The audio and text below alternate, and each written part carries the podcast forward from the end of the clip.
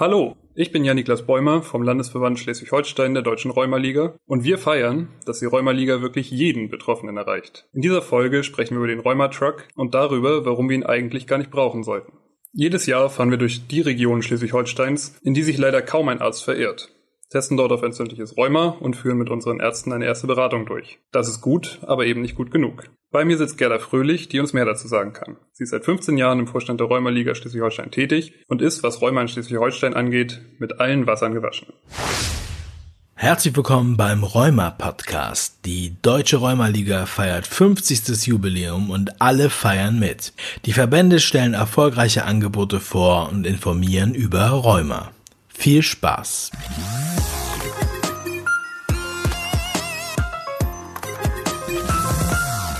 So, guten Morgen, Frau Fröhlich. Das Thema heute wird sein der Rheumatruck. Einmal vorab für die Zuhörer, was ist der Rheumatruck? Ja, guten Morgen, Herr Bäumer. Der Rheumatruck, was ist das? Das ist ein großer, riesiger LKW, der nochmal zur doppelten Breite ausgeklappt wird und es werden dort Untersuchungen vorgenommen. Mhm. Okay, Untersuchungen auf Rheuma. Untersuchung auf entzündliches Rheuma. Mhm. Okay, und das klingt ja nach einem ganz schönen Akt, äh, den Truck zu veranstalten. Warum machen Sie das?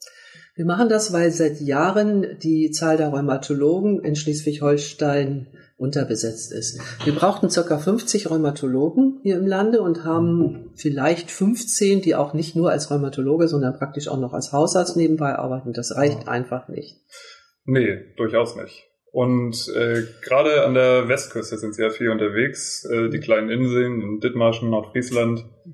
Da ist das ja wohl besonders schlimm, oder? Also ja, es ist so besonders schlimm. Die normale Wartezeit, Wartezeit für einen Rheumatologen beträgt in Schleswig-Holstein rund vier bis sechs Monate. Auf den Inseln ist es noch krasser. Die kommen oft gar nicht runter von ihrer Insel. Und was wir bemerkt haben, wenn wir unsere Mitgliederversammlung dort haben, dass sie einfach ihre Ärzte nicht äh, kontinuierlich aufsuchen, einfach die Medikamente absetzen oder nur noch plötzlich die Hälfte nehmen. Und das geht überhaupt nicht. Oha, nee, Überhaupt nicht. Gerade bei einer Erkrankung wie Rheuma, die ja immer schlimmer wird, ja, oder? Also genau. Sie müssen nach einem Jahr oder nach einer bestimmten Zeit wieder zu einer besonderen Blutuntersuchung. Mhm. Das kann auf den Inseln nicht gemacht werden. Mhm. Und äh, lass uns denn auslaufen.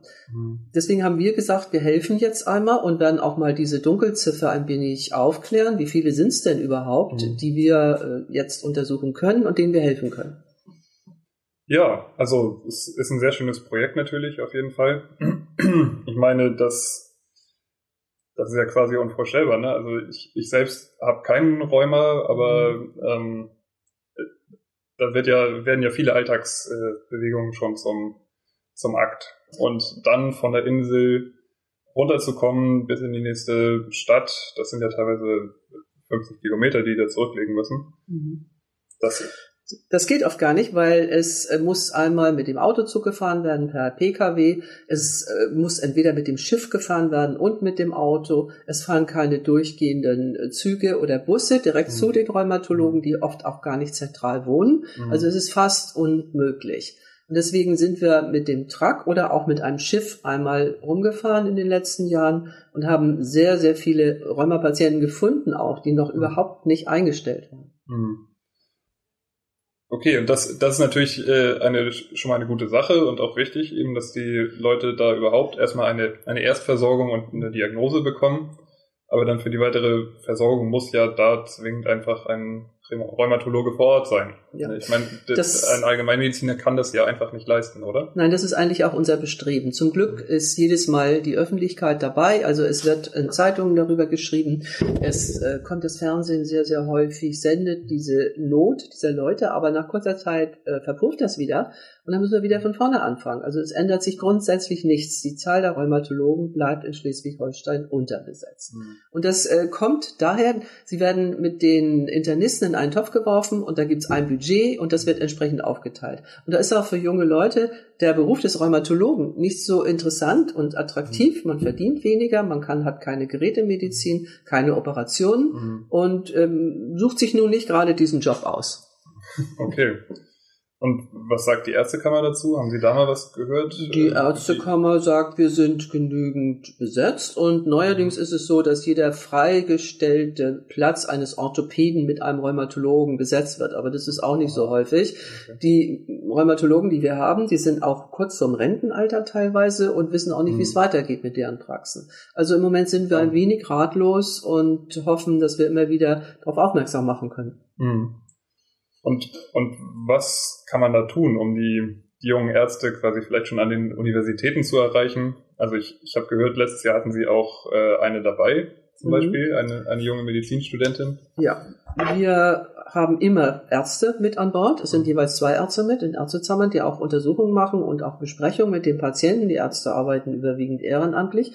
Und wir haben auch immer Professoren dabei. Wir haben das große Glück, zwei weibliche Professoren zu haben in Schleswig-Holstein, in Lübeck und in Kiel. Die sind auch mit auf diesen Tracks und helfen auch, junge Leute zu motivieren, etwas für ihre Gesundheit zu tun. Sie bilden auch aus und wir hoffen ganz einfach, dass sich die Bedingungen in Schleswig-Holstein so ändern, dass sie auch in Schleswig-Holstein bleiben. Weil jetzt Ja. ist das Problem, dass sie abwandern. Ah, okay. Weil das hier zu dünn besiedelt ist, weil man hier nicht genug verdienen kann? Oder Das ist Ja. bei jungen Leuten heute auch schon so, dass man ein bisschen auf sein Einkommen achten muss. Hier ist es einmal dünn besiedelt. Sie kommen, wenn Sie im Westen arbeiten oder an der Küste, nicht nur mit Ihrem Rheumatologen mit der Ausbildung Mhm. weiter. Sie müssen etwas nebenher machen, wie ein Hausarzt oder so. okay. Und die Bezahlung für Rheumatologen ist schlechter als für andere und in Schleswig-Holstein sowieso noch einmal schlechter. okay. Und das kommt aber dann ja wahrscheinlich von den Krankenkassen. Nee, das Oder- kommt von der Verrechnungsstelle. Die Krankenkassen geben ein Budget in den Topf Mhm. und dort wird es aufgeteilt. Und Okay. man arbeitet seit Jahren daran, dass es ein bisschen, ja, ein bisschen sinnvoller aufgeteilt Mhm. wird, aber das ist ein ganz weiter Weg. Und wenn wir nicht darauf aufmerksam machen, dass die Unterbesetzung da ist, dann Mhm. wird es gar nichts. Und deswegen sind wir jedes Jahr, wie auch in diesem Jahr, mit dem Truck unterwegs. Okay. Das, wie gesagt, ist immerhin schon eine tolle Sache, aber das klingt auch, als wäre da noch viel zu tun. Also, wa- was Ja. können denn die, die Mitglieder vielleicht machen? Haben die da eine Möglichkeit irgendwo? Naja, die Mitglieder können äh, immer ein wenig ihre Mitbewohner auf den Inseln oder auch in den dünn besiedelten Gebieten darauf aufmerksam machen, wenn die und die Beschwerden da sind, dann könnte es entzündliches Rheuma haben, Mhm. sein. Lass es Mhm. mal untersuchen. Und wenn es dringende Fälle gibt, dann rufen Sie in der Rheumaliga an und wir vermitteln dann kurzfristig einen Termin. Auch die Personen, die wir auf dem Truck rausgefunden haben, die Mhm. also einen hohen Entzündungswert und entsprechende Beschwerden haben, Mhm. die haben gleich bei den mitreisenden Ärzten einen Termin bekommen. Also innerhalb einer Woche oder zwei Wochen. Und pro Rundreise sind da 50, 60 schwere Fälle dabei gewesen. Und das ist Ja, doch schon sehr erfolgreich. Mhm. Ja, das kann man sich gar nicht so vorstellen, ne? dass die, die Leute da auf den Inseln äh, sitzen, Beschwerden haben, äh, quasi gar nicht wissen, worum es geht, aber auch keine Möglichkeit haben, das rauszufinden und vor allen Dingen sich dann auch nicht behandeln zu lassen. Richtig. Also- Wir haben auch schon mit einer Praxis so ein bisschen gesprochen, mit einer, mit einem niedergelassenen Hausarzt dort, dass wir Mhm. vielleicht an Mittwochnachmittag zum Beispiel die Praxis benutzen dürfen und dann eine Okay. Rheumatologin vom Festland, die bereit wäre, das zu machen. Aber es ist dann immer wieder eine Frage der Bezahlung, weil Ja, sie natürlich. ist dann da nicht niedergelassen Mhm. und dann muss sie auch irgendwie ihr Geld bekommen. Mhm. Also es gibt viele Ansätze, aber es ist schwierig. Gut, ich kann noch mal einmal berichten, wie wir denn arbeiten. Das Ja, heißt, äh, pro Ort, wir haben sechs Orte immer auf jeder Mhm. Reise, also für eine Woche mieten wir so einen Truck in Holland und pro Ort haben wir ungefähr 1000 bis 1500 Gäste. Mhm. Äh, Wir testen jeden, der es möchte und es wird einmal nur ein Bluttest gemacht auf Entzündungswerte, ein CRP-Test und wenn da hohe Entzündungswerte sind und er entsprechende Beschwerden hat, dicke Mhm. Finger und so weiter, was Mhm. wir schon im Vorwege sehen mit unseren Krankenschwestern, die mitfahren, Mhm. dann bekommt er einen äh, Termin beim Rheumatologen bei uns im Truck, wovon wir also Mhm. immer eigentlich zwei haben und kann dort seine Beschwerden vorbringen. Mhm. Und entweder er geht beruhigt nach Hause, Mhm. es vielleicht eine andere Erkrankung ist, oder er bekommt kurzfristig einen Termin, den wir Mhm. vermitteln. Okay. Und äh, Sie haben das, das Rheuma Schiff erwähnt. Da machen Sie das Gleiche.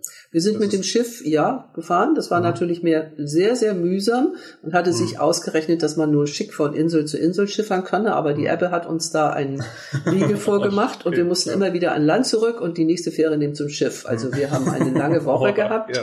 Es war sehr aufregend, aber auch sehr, sehr erfolgreich. Ja. ja. Wir konnten eine Insel nicht besuchen, das ist Amrum, weil da der Anleger für die Fähren nur freigegeben wurde. Mhm. Die haben ganz böse gequackt und werden Mhm. jetzt einzeln von uns betreut mit einem einzelnen Rheumatag. Ah, okay. Und dann mit dem Schiff haben Sie die quasi nur ausschließlich die Inseln abgefahren. Nicht nur ausschließlich die Insel, es war auch zum Schluss eine Halbinsel dabei, Ach Nordstrand, so, okay. und da war dann das Ende der Tour Mhm. und die meisten Gäste hatten wir dort, weil dort wieder ganz Mhm. viele vom Festland kamen. Und Mhm. komischerweise, obwohl wir jedes Jahr fahren, gibt's immer wieder neue, die entdeckt werden. Mhm.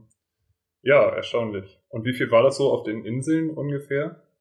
Auf den Inseln war es nicht so viel, also Mhm. auf Sylt vielleicht 100, 150, auf Mhm. Föhr 250, aber da waren es überwiegend Urlaubsgäste. Mhm. Das war so, natürlich so okay, ein gut, das Nebeneffekt, die sind auch mit ja. beraten worden, aber Mhm. nicht von uns weitervermittelt worden. Mhm. Ja, so ungefähr war es auf den Inseln so. Ganz kleine Mhm. Insel Pellworm, wo wir überhaupt noch nicht vertreten sind, wo es nicht mal mehr einen Hausarzt gibt. Nichts gibt's dort mehr. Da kommt Okay. jeden Mittwochnachmittag einer vom Festland Mhm. und die Leute dürfen dahin. Da war fast die ganze Insel da, Mhm. samt den Schafhirten. Ja, kaum vorstellbar eigentlich in Deutschland, dass man ne, hier so, so große Probleme hat, einen Arzt zu bekommen. ja, ist gut, jede- so. Hier ist die Situation natürlich speziell, natürlich mit den Inseln, ähm, aber nichtsdestotrotz haben die Leute ja da ihre Heimat. Ne? Und Ja, die müssen aber- ja die Möglichkeit haben, auch dort versorgt zu werden. Sicher, aber das ist ja in vielen anderen Gebieten auch so. Es gibt keine Geburtskliniken mehr, Mhm. es gibt ka kaum noch Fachärzte. Das ist einfach vielen egal und wenn man dann wirklich so Mhm. schwer krank ist, muss man ausgeflogen werden. Deswegen waren die Inseln jetzt ja auch abgesperrt. Es ist eine traurige Entwicklung. Wir haben auch mit Kindern das probiert, haben einmal echt einen Kinderarzt da, aber da scheint Mhm. die Versorgung recht vernünftig zu sein. Es Okay. haben kaum Mhm. Eltern da mit ihren Kindern. Okay. So, wir kümmern uns dann natürlich auch nebenbei um eine weitere Beratung. Wir gründen teilweise auch auf den Inseln dann äh, eine eigene Rheumaliga, Mhm. damit man dort auch weiter betreut wird. Das ist ein bisschen schwierig am Anfang und wir müssen diese neuen Gruppen dann auch mindestens ein Jahr betreuen, Mhm. damit sie dann für sich auch arbeiten können und Beratung geben können. Das ist uns auf Sylt sehr gut gelungen, das ist uns auf Föhr gelungen. Bei den anderen Mhm. Inseln sind wir noch dabei, Mhm. das auszuarbeiten. Dann Okay. fehlen auch noch äh, Gruppen fürs Funktionstraining, das bieten wir dann ja auch immer an und das ist Mhm. relativ einfach zu bekommen, das verschreibt ja jeder Aussatz dort auch Mhm. und da haben wir nur die Mühe, dass ab und zu auch mal ein Rheumatologe dazwischen sein müsste. Mhm. Da bemühen wir uns aber auch dann vom Festland, von der Krankenkasse, die Mhm. Unterschriften zu bekommen und entsprechende Beratung vorzunehmen. Okay. Und aber irgendwie klingt das für mich schon so, als wäre das jetzt immer eine Frage des Geldes letztendlich, weil eben der Rheumatologe natürlich bezahlt werden muss und will, aber eben ja auch regelmäßig genug, um da sein sein Auskommen zu haben. Natürlich. Das ist nicht nur eine Frage des Geldes, es ist von zwei Seiten hier zu betrachten. Einmal eine Frage des Termins, den man kaum bekommt. Natürlich ist es auch so, dass wir durch die Fibromyalgie-Patienten, die ja nicht Mhm. entzündliches Rheuma haben, sondern nur starke Schmerzen, sage ich in Anführungsstrichen, dass da natürlich viel blockiert wird. Also es kommen viele Patienten zu den Rheumatologen, die kein Mhm. entzündliches Rheuma haben, Mhm. lieber zum Orthopäden gehen sollten oder zu einem Schmerztherapeuten oder auch der Ah, Hausarzt okay. könnte es regeln. Und Mhm. diese Zahl ist so groß, mangels Aufklärung, auch bei den Hausärzten, Mhm. dass das viele äh, Plätze blockiert. Okay.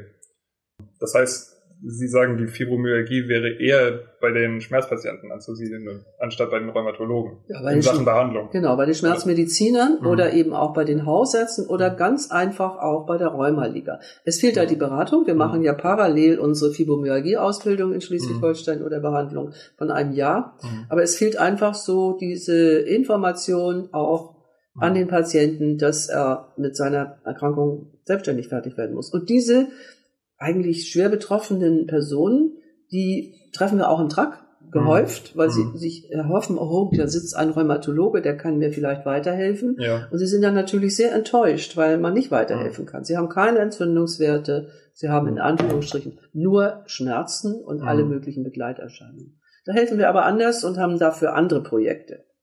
Na, dann wäre das ja zumindest ein Punkt, an dem man ansetzen könnte. Wobei auch das ja schwierig ist, weil die Fibromyalgie ja wirklich noch sehr wenig erforscht wird ähm, oder erforscht ist, Mhm. sagen wir so. Geforscht wird ja durchaus.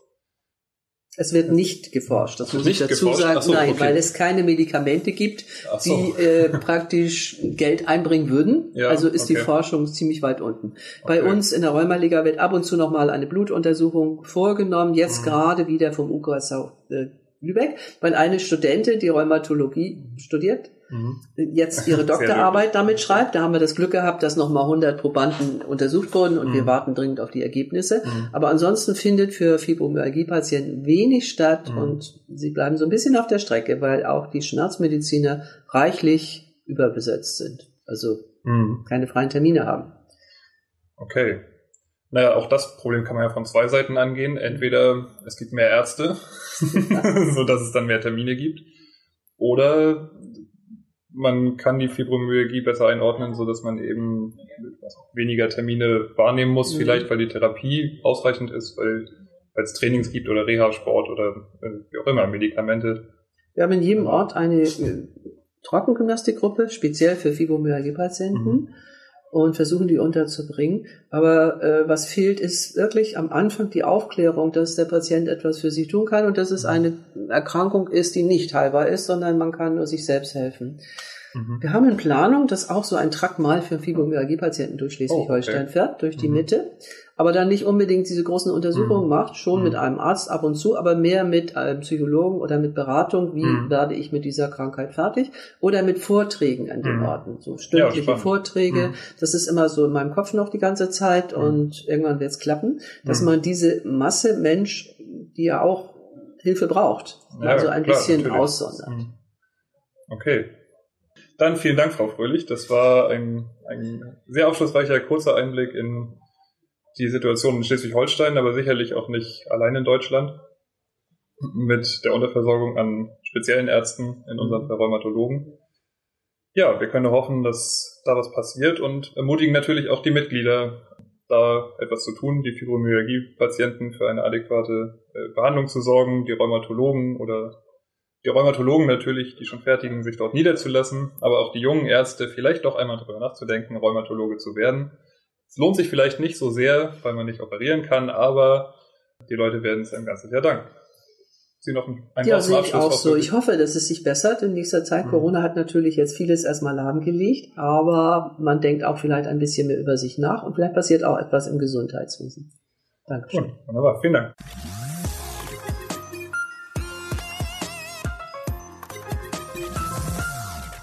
Vielen Dank fürs Zuhören.